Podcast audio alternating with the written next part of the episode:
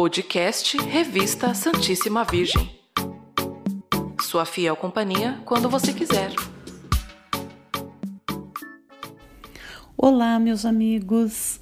Estamos aqui para mais um episódio de nosso podcast da Revista Santíssima Virgem. Sejam todos bem-vindos a este canal de comunicação. É um prazer tê-los por aqui. Eu, Elizabeth Carvalho, desta vez vou falar sobre o dízimo e qual sua importância para a nossa paróquia, tanto no quesito administrativo paroquial, assim como no assistencial. Porém, antes, vamos fazer a oração de consagração do dízimo, aquela que por vezes vemos impressa nos envelopes para a coleta de dízimo. E aproveitando o gancho, eles têm três cores. O envelope vermelho destina-se para quem deseja ser um novo dizimista, com uma pequena ficha de inscrição dentro dele para ser preenchida. O envelope branco e o azul servem para os que já são dizimistas, que também têm uma ficha dentro deles aonde se coloca o seu nome e o valor ofertado. E após tanto um quanto o outro podem ser devolvidos na hora da coleta durante todas as missas. E por quê? porque muitas pessoas pegam o envelope num dia, levam para suas casas para preencher e devolvem na próxima ida à missa. Esse controle, meus amigos, serve para que a paróquia tenha uma projeção aproximada de quanto será arrecadado em todos os meses, com a finalidade de se ter uma ideia de com quanto poderá contar para suprir com as suas despesas mensais e também para eventuais projetos. Tem também as pessoas que preferem fazer suas ofertas ou dízimo através de PIX ou transferências bancárias. Porém, quem opta por esta modalidade tem que enviar o comprovante para o WhatsApp da paróquia informando que já é dizimista ou é um novo e se já fez a sua contribuição. Essa prática está sendo a mais usual devido a esse momento de pandemia que ainda estamos vivenciando. Esses dados bancários serão colocados na descrição desse episódio. Não se preocupem, vocês poderão ir até lá e conferir. Voltemos para a nossa oração de consagração do dízimo. Me acompanhem.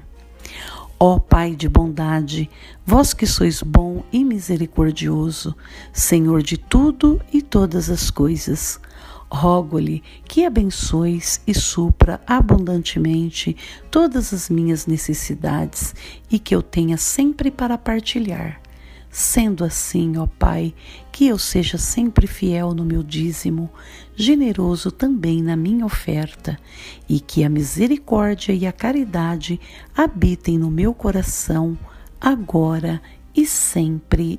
Amém. E agora, para falar sobre o que é ser um dizimista, convidei o Genival, que faz parte da pastoral do dízimo de nossa paróquia. Vamos lá, meu amigo. Seja muito bem-vindo e agora é contigo. Olá, Elizabeth e todos os ouvintes. Meu nome é Genival e estou vice-coordenador da Pastoral do Dízimo aqui na Paróquia Santíssima Virgem, assunto que vamos abordar um pouquinho.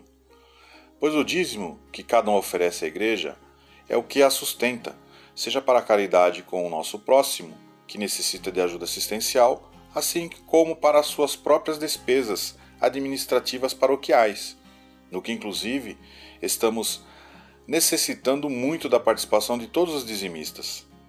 Neste momento, vou iniciar a leitura para vocês de um artigo com um título bem pertinente que está na edição número 13, ano 2 de novembro e dezembro de 2018. Ser dizimista é ser misericordioso com o próximo. Diz o texto: Durante todo o ano, nos propomos a refletir sobre as dimensões do dízimo a partir do documento 106 da CNBB, que são as dimensões religiosa, eclesial, caritativa e missionária. Para este mês, abordaremos a quarta e última dimensão do dízimo, trazida pelo documento, a dimensão caritativa. Não podemos esquecer que um aspecto importante da espiritualidade do dízimo é a nossa relação com Deus Pai. Devolvemos a Ele, em gratidão, parte do que recebemos dele mesmo, como bem para nossas vidas. Portanto, ser dizimista é ser grato. Essa gratidão se expande e alcança gestos concretos de solidariedade e amor ao outro. As necessidades dos nossos irmãos e irmãs não podem passar desapercebidas por nós. Ao contrário, devemos sempre estar atentos aos sofrimentos e às dificuldades do próximo.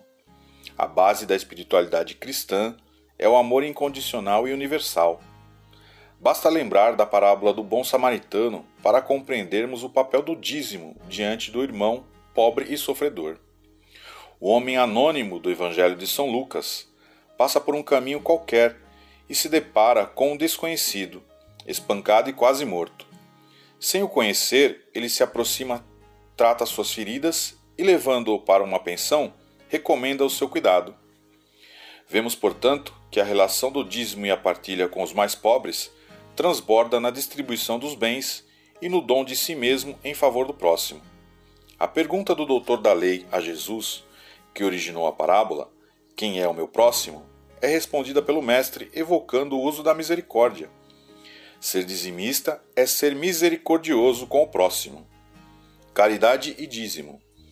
O dízimo fornece o suporte financeiro necessário para a organização institucional da caridade na Igreja na sua carta Deus Caritas, o Papa Emérito Bento XVI afirma que a caridade com os pobres é uma dimensão constitutiva da missão da Igreja e expressão irrenunciável da sua própria essência.